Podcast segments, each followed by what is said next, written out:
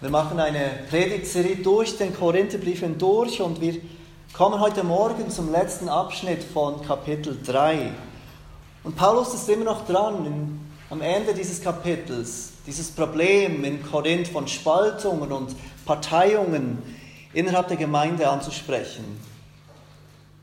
Kommt langsam, aber sicher zum Schluss von der Behandlung von diesem wichtigen Thema diese Gemeinde, wie jede lokale Gemeinde, hat den Auftrag, ein Licht zu sein in der Welt. Ein Licht zu sein, wenn sie zusammenkommen für Menschen, die sie beobachten, die sie hören. Ein Licht zu sein, wenn sie hinausgehen in die Welt und veränderte Leben leben, damit Menschen Jesus Christus erkennen. Durch ihr heiliges Leben und ihre Liebe zueinander soll diese Gemeinde der Welt zeigen, wie und wer Gott ist. Wie und wer dieser Gott ist, den sie bekennen, an den sie glauben, dem sie ihr ganzes Leben widmen.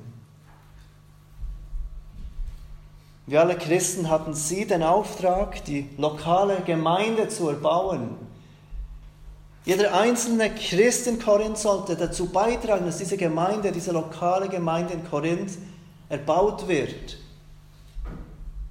Dass eben diese Liebe von Gott zu Menschen und diese verändernde Kraft der Gnade sichtbar wird für die Welt.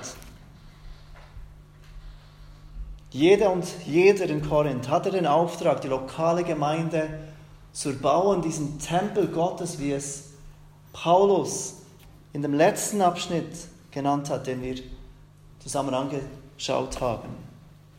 Durch ihre Parteiungen und Streitungen, die unter ihnen sind, verhindern dieses Zeugnis, dieses wichtige Zeugnis für die Welt. Sie hindern diese Gemeinde, so zu sein, wie Gott sie haben möchte. Und so gebraucht zu werden von Gott, wie Gott sie gebrauchen möchte. Paulus weiß, dass dieses falsche Verhalten der Korinther, diese Streitereien und diese Parteiungen durch falsches Denken kommt. So wie es immer ist, falsches Verhalten in unserem Leben kommt durch falsches Denken, falsche Glauben in unseren Herzen. Er schreibt im Römer Kapitel 12, Vers 2, gleiche Apostel Paulus, und passt euch nicht diesem Wettlauf an, sondern lasst euch in eurem Wesen verwandeln durch die Erneuerung eures Sinnes, damit ihr prüfen könnt, was der gute und wohlgefällige und vollkommene Wille Gottes ist. Paulus weiß, dass wie wir uns verhalten, wie wir leben, zeugt davon, wie wir denken, was wir glauben tief in unserem Herzen. Paulus sagt in diesem anderen Brief, im Römerbrief, der Gemeinde, den Christen in Rom, wie sie verändert werden, nämlich durch die Veränderung des Denkens. Es reicht nicht, diesen Christen einfach zu sagen, wie sie sich verhalten sollen, ihr sollt das nicht mehr tun, sondern dies. Denn er weiß, dass die Veränderung kommt, wenn wir anfangen, anders zu denken, richtig zu glauben. Und auch in Korinth war dieses falsche Verhalten der Gemeinde auf falsches Denken zurückzuführen, auf falschen Glauben. Falsches Denken über das Evangelium, das Wort vom Kreuz. Paulus hat das schon erwähnt. Das Wort des Kreuzes ist eine Torheit für die Welt, aber es ist die Kraft, die Gott braucht, um Menschen zu erretten. Für jeden, der glaubt. Paulus hat dies bereits angesprochen. Falsches Denken über Gottes Weisheit. Falsches Denken über die Welt. Falsches Denken über die Gemeinde. Alles Themen, die Paulus in den vergangenen Versen und Kapiteln bereits angesprochen hat. Er will, dass sie richtig anfangen zu denken über die Wichtigkeit des Evangeliums, über die Welt, über die Weisheit, über die Gemeinde. so dass sie sich richtig verhalten werden und Gott mit ihrem Verhalten untereinander Ehre bereiten und eben ein Licht sein können und Gott verherrlichen. Und auch jetzt spricht er wieder etwas an, das Korinther falsch verstanden, diese, diese Christen in Korinth. Falsches Denken über sich selbst und falsches Denken über die Diener Gottes. Das sind diese zwei falschen Verständnisse, die Paulus jetzt in den nächsten zwei Abschnitten anspricht. Falsches Denken über sich selbst und falsches Denken über die Diener in der Gemeinde. Und dieses falsche Denken führt ja weiter dazu, dass sich die Gemeinde nicht richtig verhielt, dass sie Spaltungen zuließ und Parteiungen zuließ. Und wir schauen uns heute Morgen diesen ersten Abschnitt an, 1. Korinther 3, die Verse 18 bis 23. Und in diesem Abschnitt geht es darum, wie wir uns selbst betrachten sollten.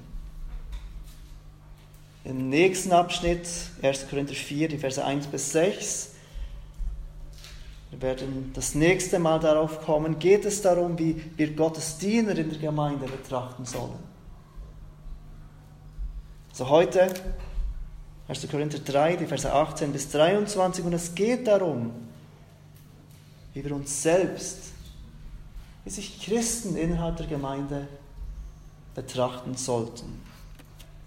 Und wir lesen zusammen, ich lese es euch vor, die Verse 18 bis 23 aus dem 1. Korinther 3.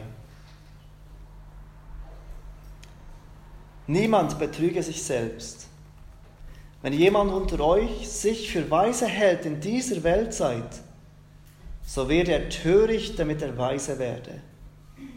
Denn die Weisheit dieser Welt ist Torheit vor Gott, denn es steht geschrieben, er fängt die Weisen in ihrer List. Und wiederum, der erkennt die Gedanken der Weisen, dass sie nichtig sind. So rühme sich niemand irgendwelcher Menschen, denn alles gehört euch. Es sei Paulus oder Apost Apollos oder Kephas oder die Welt, das Leben oder der Tod, das Gegenwärtige oder das Zukünftige, alles gehört euch. Ihr aber gehört Christus an, Christus gehört Gott an. In den Versen 18 bis 23 behandelt Paulus also die Frage, wie sollten wir uns Christen innerhalb einer Gemeinde selbst sehen, selbst betrachten? Wie sollten wir von uns denken?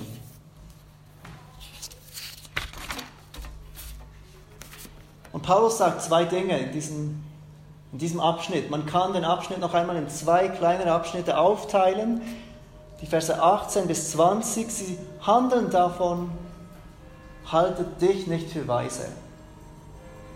Das ist der erste Punkt heute Morgen. Haltet dich nicht für weise. Die Verse 18 bis 20. Und der zweite Punkt, heute Morgen nur zwei Punkte, in den Versen 21 bis 23, du gehörst Christus. Du gehörst Christus. Also zurück zum ersten Punkt, halte dich nicht für weise. Paulus fängt diesen Abschnitt an mit folgendem Befehl. Es ist ein Befehl an uns. Etwas, das wir tun oder nicht tun sollen. Betrüge, niemand betrüge sich selbst, sagt er in Vers 18. Niemand betrüge sich selbst. Das Wort sich betrügen bedeutet etwas Falsches annehmen, eine falsche Idee annehmen. Die Idee von Paulus hier spricht, ist nicht die Gefahr von außen. Nehmen wir die Welt als unsere Gefahr wahr. Wir denken, die Gefahr kommt von außen, die Täuschung, die die Welt bringt. Aber Paulus spricht hier die Gefahr an, die von innen kommt. Betrügt euch nicht selbst. Die Gefahr kommt, wenn wir auf unsere Herzen hören. Die Bibel beschreibt unsere Herzen als äußerst trügerisch, nicht vertrauenswürdig. Unsere Herzen sind nicht vertrauenswürdig. Sie betrügen uns und natürlich werden unsere Herzen oft geprägt von dem, was wir um uns haben, von der Welt um uns herum. Und das war so ohne Zweifel bei den Korinthern. Sie waren geprägt von der Kultur um sie herum, von der Welt um sie herum. Die hat ihr Denken geprägt. Aber es ist wichtig zu verstehen, dass Paulus hier nicht befiehlt, lasst euch nicht betrügen von denen draußen. Er sagt, betrügt euch nicht selbst. Der Betrug kommt von euch innen, von eurem Herzen. Schottet euch nicht von der Welt ab, ist nicht das, was er sagt. Sondern niemand betrüge sich selbst.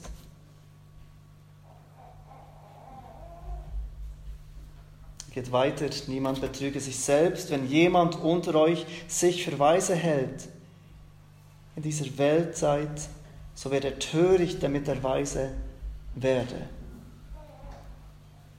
Wie sollen wir uns nicht betrügen? Weshalb sollen wir Acht geben auf das, was unser Herz sagt?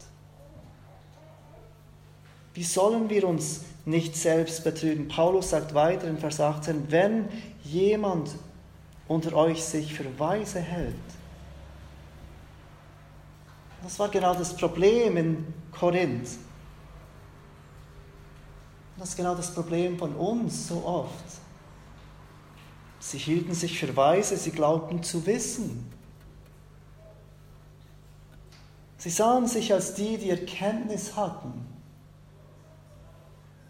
Sie kritisierten Paulus, sie kritisierten das, was er lehrte, sie stellten ihn in Frage und gleichzeitig vertrauten sie auf ihre eigene Erkenntnis.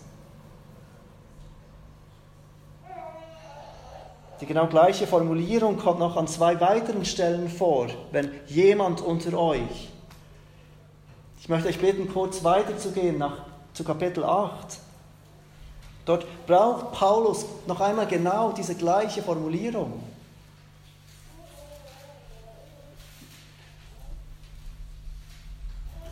Lasst niemand betrüge sich selbst, wenn jemand unter euch sich für weise hält, sagt er hier im Kapitel 3, dann im Kapitel 8, Vers 2 sagt er, wenn aber jemand meint, etwas zu wissen, der hat noch nicht so erkannt, wie man erkennen soll. Noch einmal ein drittes Mal braucht er genau diese Formulierung weiter im Kapitel 14, Vers 37.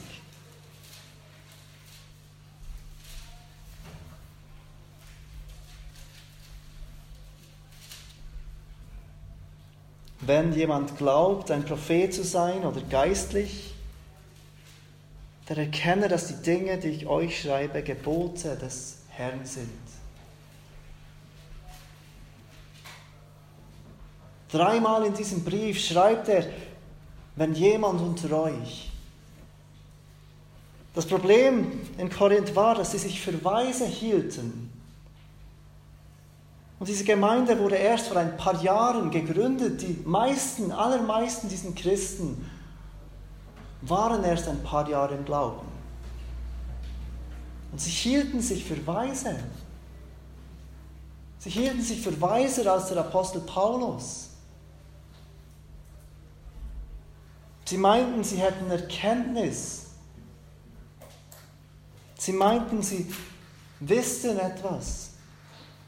Das ist das, was er im Kapitel 8 anspricht. Und sie meinten, sie seien geistlich im Kapitel 14. Diese Gemeinde war voll von sich. Und sie prüften diese Dinge nicht anhand der Heiligen Schrift, sondern anhand ihrer eigenen Erfahrungen und der Maßstäben dieser Welt. Aber im ganzen Brief an die Korinther sehen wir, dass diese Gemeinde weder weise noch voller Erkenntnis noch geistlich war. obwohl sie es meinten, obwohl sie davon überzeugt waren, dass sie es sind. Johannes Calvin sagte genau zu diesem Vers, Vers 18 von 1. Korinther 3, hier legt Paulus seinen Finger auf die wirkliche Wunde. Denn der ganze Schaden kam davon, dass sie sich einbildeten, weise zu sein.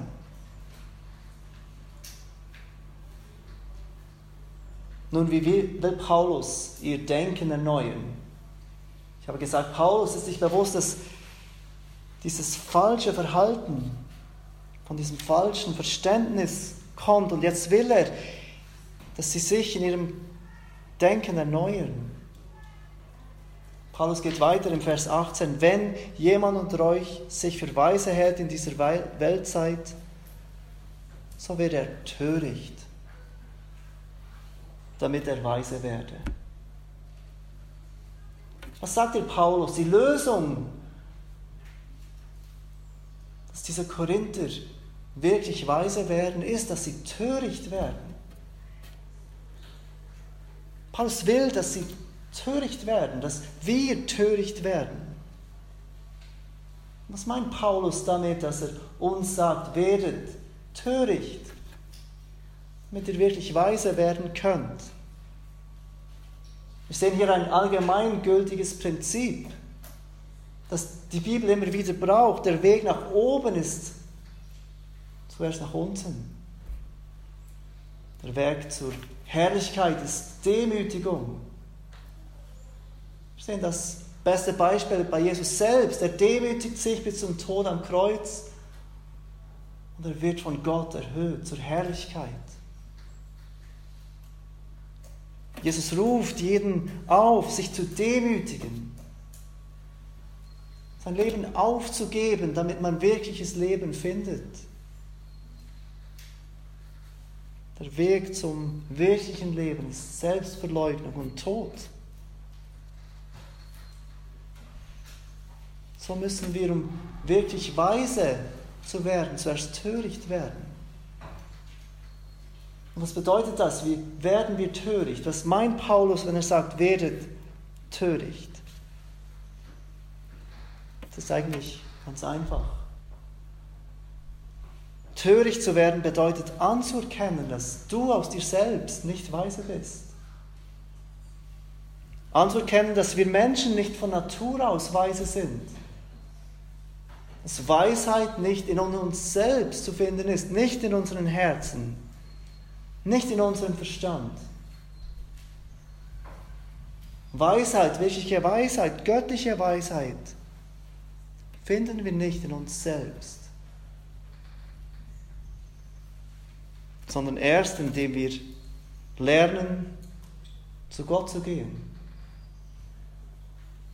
Anzuerkennen, dass wir nicht weise sind. Anzuerkennen, dass wir in unserem Verstand verfinstert sind, bevor er uns mit seiner Gnade erhält.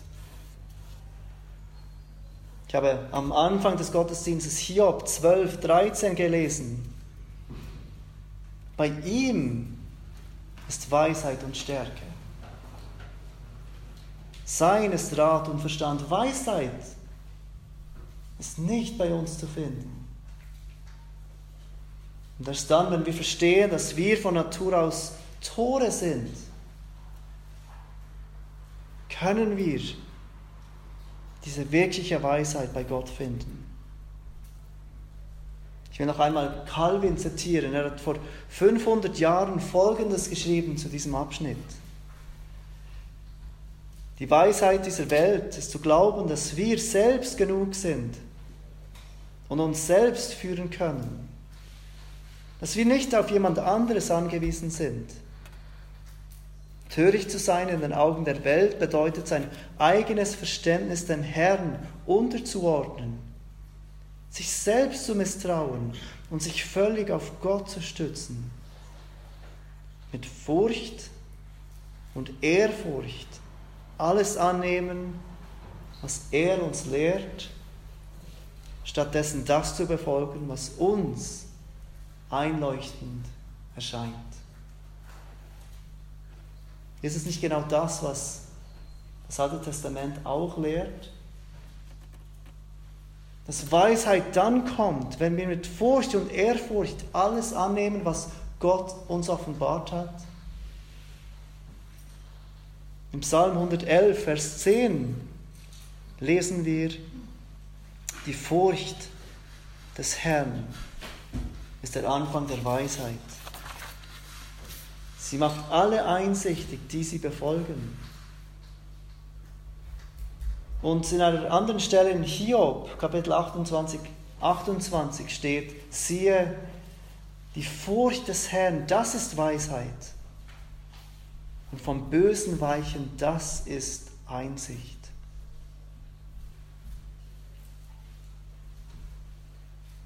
Erst dann werden wir wirkliche Weisheit finden, wenn wir anerkennen, dass wir aus uns selbst nicht weise sind dass unser Herz nicht Weisheit hat, sondern dass wahre Weisheit allein von Gott kommt und dass er sie uns offenbart hat, dass wir sie allein bei ihm finden. Im Vers 19 wiederholt Paulus noch einmal, wo, wie die Weisheit der Welt und Gottes Weisheit entgegengesetzt sind sagt denn, die Weisheit dieser Welt ist Torheit vor Gott. Dann steht geschrieben, es fängt die, er fängt die Weisen in ihrer List und wiederum, der erkennt die Gedanken der Weisen, dass sie nichtig sind. Paulus zitiert hier für die Korinther aus dem Buch Hiob.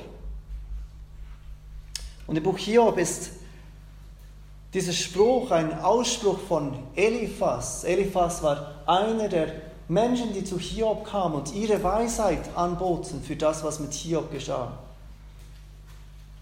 Und wir sehen ironischerweise, wie genau diese Worte von Eliphas schlussendlich von Gott als Unweisheit beurteilt werden. Zweite Zitat im Vers 20 ist aus Psalm 94, Vers 11 und dort steht, der Herr erkennt die Gedanken der Menschen. Nicht der Weisen, wie Paulus es hier im 1. Korinther 3 sagt. Der Herr erkennt die Gedanken der Menschen, dass sie nichtig sind. Paulus zitiert diesen Vers, aber er ersetzt Menschen mit Weisen, weil er erkennt, dass was ein Problem von jedem Menschen ist. Dass jeder Mensch von sich selbst denkt, weise zu sein. Weise zu sein in seinen eigenen Augen. Zu wissen, was gut ist für mich. Und auch die anderen zu beurteilen anhand von meiner eigenen Weisheit. Aber Psalm 94 macht klar, dass Gott unsere Gedanken für nichtig hält. Das Wort nichtig hier bedeutet leer, ohne Furcht, kraftlos, ohne Wahrheit. Unsere Gedanken, unabhängig von dem, was Gott offenbart hat, sind leer, kraftlos, ohne Wahrheit. Nun, wo sehen wir diesen Konflikt zwischen der Weisheit der Welt und der Weisheit Gottes heute in unserem Leben? Ich glaube, wir sehen es überall dort, wo Glaubensüberzeugungen da sind, die nicht durch ein gründliches Studium von Gottes Wort und Gebet gewonnen wurden. Ganz bestimmt habt auch ihr immer wieder solche Unterhaltungen mit Leuten und ihr erklärt ihnen etwas aus der Bibel und sie sagten, ja, die Bibel sagt das vielleicht, aber ich glaube das nicht. Das stimmt für mich nicht. Sie beurteilen die Bibel anhand ihrer vermeintlichen Weisheit. Ein Beispiel ist das die Lehre von der Exklusivität von Jesus Christus. Die Bibel lehrt, dass Jesus der einzige Weg zum Vater ist. Dass es kein Heil gibt, außer im Namen Jesus Christus. Und so oft hört man heute auch von bekennenden Christen, ich kann nicht glauben, dass es nur ein einziger Weg gibt. Das ist mir zu eng. Sie beurteilen Gottes Wahrheit, Gottes Offenbarung, Gottes Weisheit mit ihrer eigenen Torheit. Ein weiteres Beispiel ist die Lehre von Gottes Souveränität. Ich kann nicht glauben, dass Gott so handeln würde. Ich kann nicht glauben, dass Gott so ungerecht sein würde und nur manche Menschen zum Heil erwählen würde. Und selbstverständlich gibt es treue Christen, die hier eine andere Überzeugung haben, gestützt auf ein Studium von Gottes Wort, die nicht gleicher Meinung sind, dass Gott souverän ist über die Rettung der Menschen. Aber viel öfter, wenn ich mit Menschen spreche über Gottes Souveränität, dann höre ich nicht Argumente aus der Schrift, sondern es erscheint mir unfair. Es entspricht nicht meinem Gottesbild, dass Gott so sein könnte. Die Rolle von Mann und Frau ist ein weiteres Beispiel. Auch hier hört man oft das Argument, das entspricht nicht heutigem Denken, das entspricht nicht modernem Denken. Und die Argumente kommen nicht aus der Schrift heraus. Die Argumente kommen aus menschlichem Verstand und menschlicher Weisheit.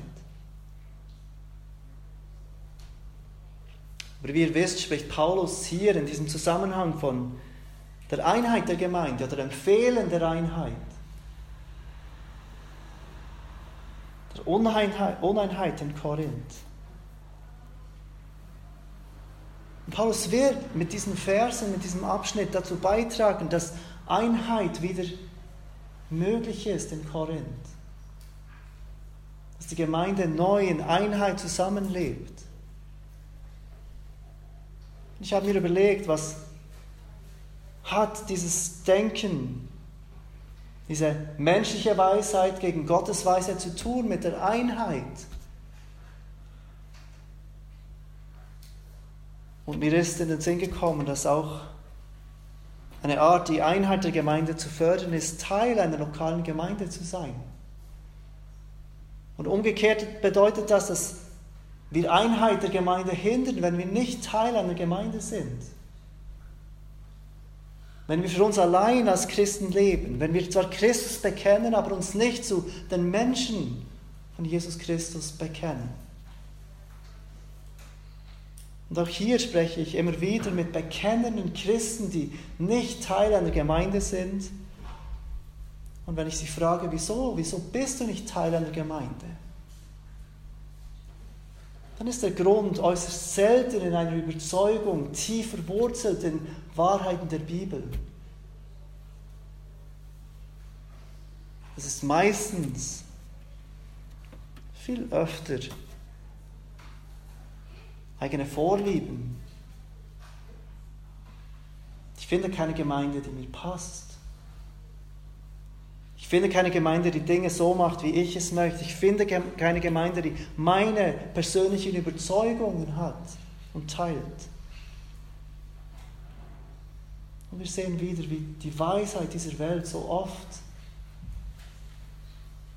unsere Entscheidungen beeinflusst. Und Paulus fordert uns heute Morgen heraus, uns Gedanken zu machen, uns zu fragen, von wo kommen deine Überzeugungen? Von wo kommen deine Überzeugungen, die dich durchs Leben leiten? Sind es Überzeugungen gestützt auf Gottes Weisheit, wie er es, er es in seinem Wort offenbart hat? Oder sind es persönliche Vorlieben? Dinge, die du denkst, können nicht so sein, weil sie dir nicht passen. Ist der erste Punkt, den Paulus macht in diesem Abschnitt. Halte dich nicht für weise. Anerkenne, dass du töricht bist. Dass du es nötig hast, gelehrt zu werden von Gottes Wort, dass Weisheit nicht in deinem Herzen nicht in deinem Verstand zu finden ist, sondern dass wahre Weisheit allein bei Gott ist und dass er sie uns offenbart hat in seinem Wort. Das bringt uns zum zweiten Punkt. Du gehörst Christus. Paulus spricht hier immer noch davon, wie wir uns selber betrachten sollen. Wie sollen wir uns, Christen, innerhalb einer Gemeinde betrachten, damit wir zur Einheit beitragen, nicht zur Uneinheit? was er sagt, der zweite Punkt, erkenne, dass du Christus gehörst. Und dein Bruder und deine Schwester auch. Ihr gehört Christus. In den Versen 5 bis 9 von Kapitel 3, wenn ihr kurz zurückblickt, hat Paulus diesen Ackerbau beschrieben. Auch hier wollte Paulus von dieser Einheit sprechen. Und er sagte, die Gemeinde ist Gottes Ackerfeld. Paulus und Apostel sind Diener. Der eine pflanzt, der andere begießt. Beide sind wichtig. Beide haben ihren Teil, beide haben ihre Arbeit. Aber beide sind nichts im Vergleich zu Gott, der Gedeihen gibt. In Vers 21 geht er noch einmal zurück zu diesen Gedanken. Und er sagt dort, so rühme sich nun niemand irgendwelcher Menschen.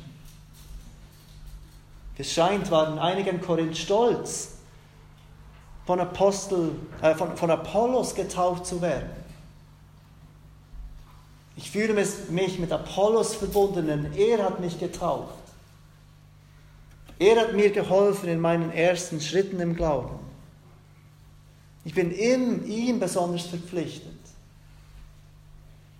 Ich gehöre zu denen, die sich zu ihm zählen.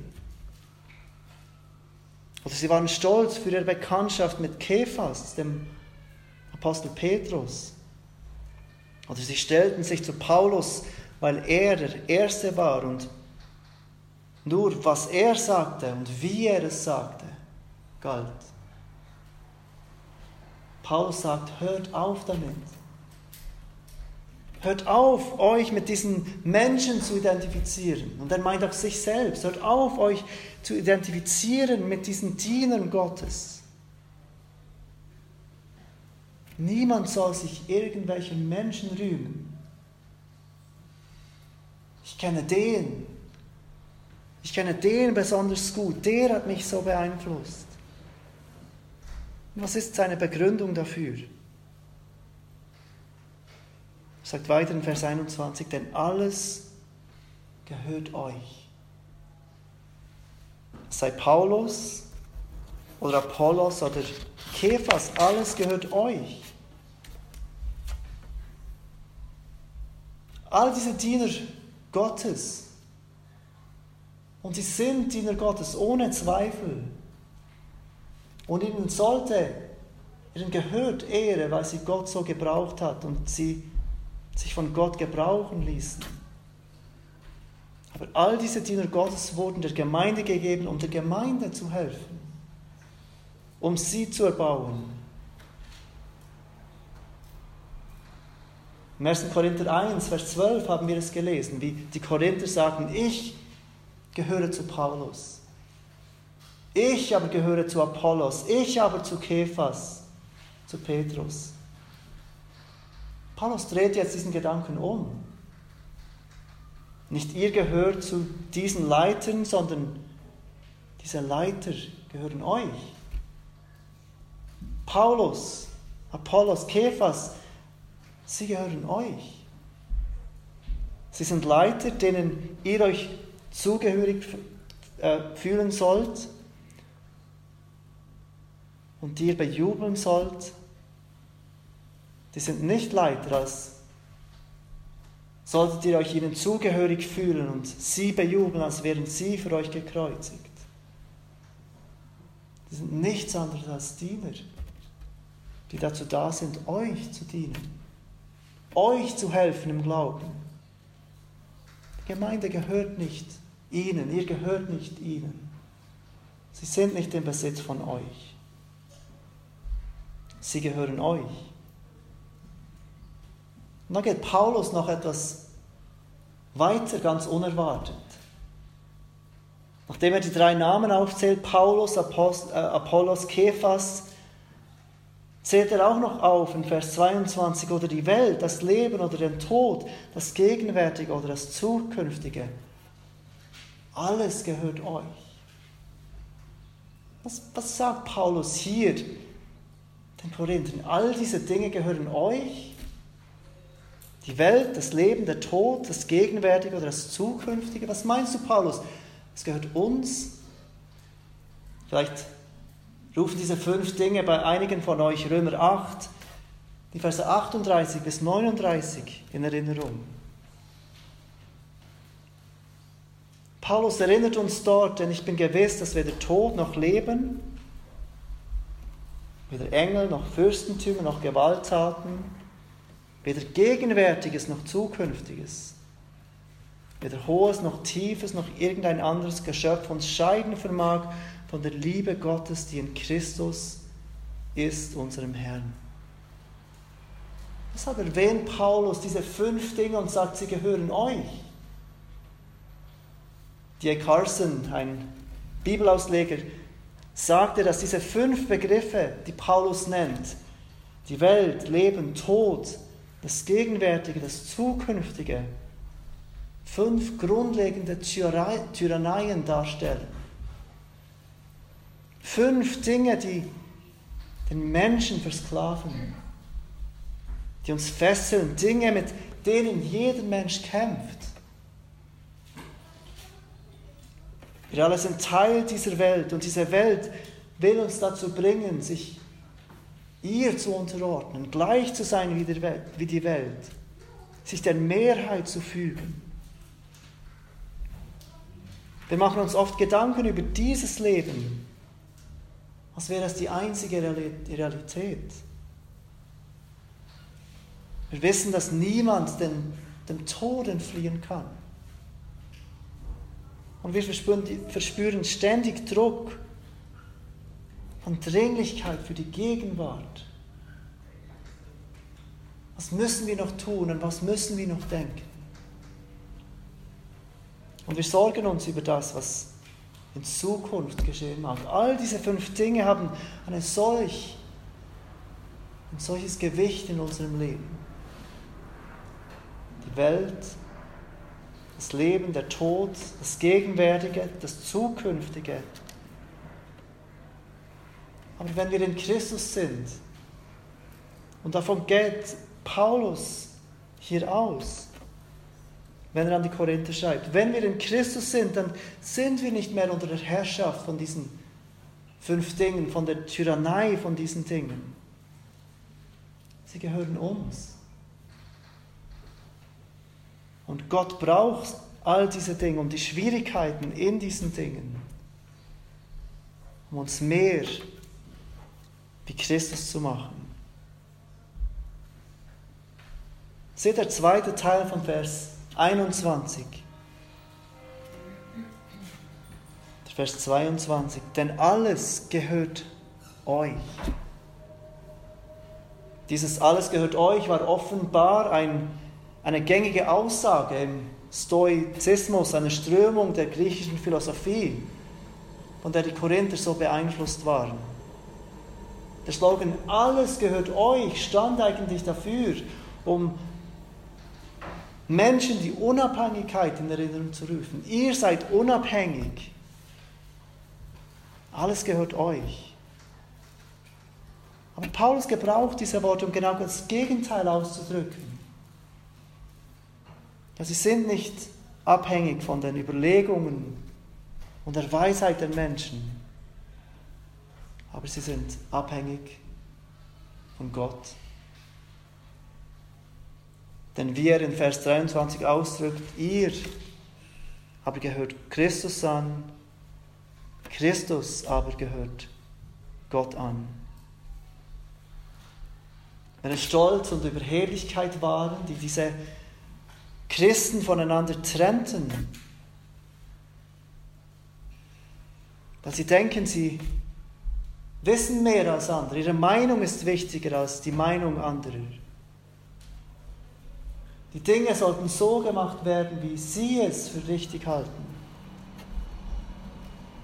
Dann haben wir hier diesen letzten Gedanken von Paulus. Einer, der uns demütigt wie kein anderer. Ihr gehört Christus an. Wir gehören nicht uns selber.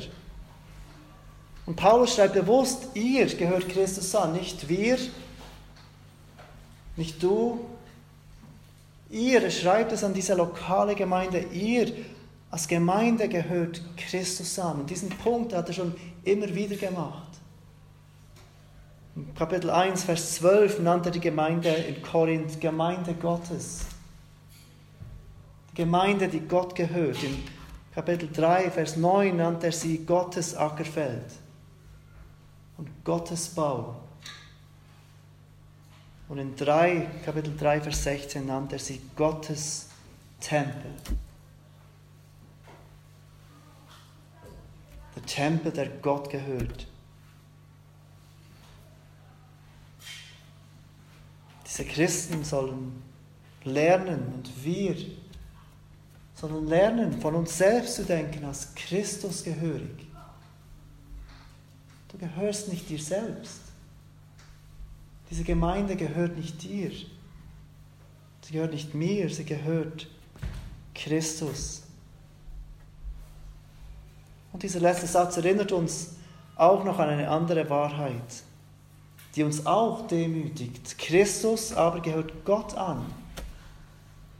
Paulus drückt hier damit aus, dass Christus, obwohl er vollkommen Gott ist, Gott gehört. Er, der vollkommen Gott ist, wird in Jesus Christus Mensch und ordnet sich freiwillig Gottes Willen in allem, erfüllt das Gesetz vollkommen, das du und ich gebrochen haben und immer wieder brechen.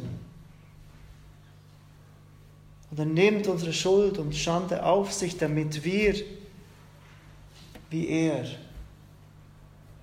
Gott gehören dürfen.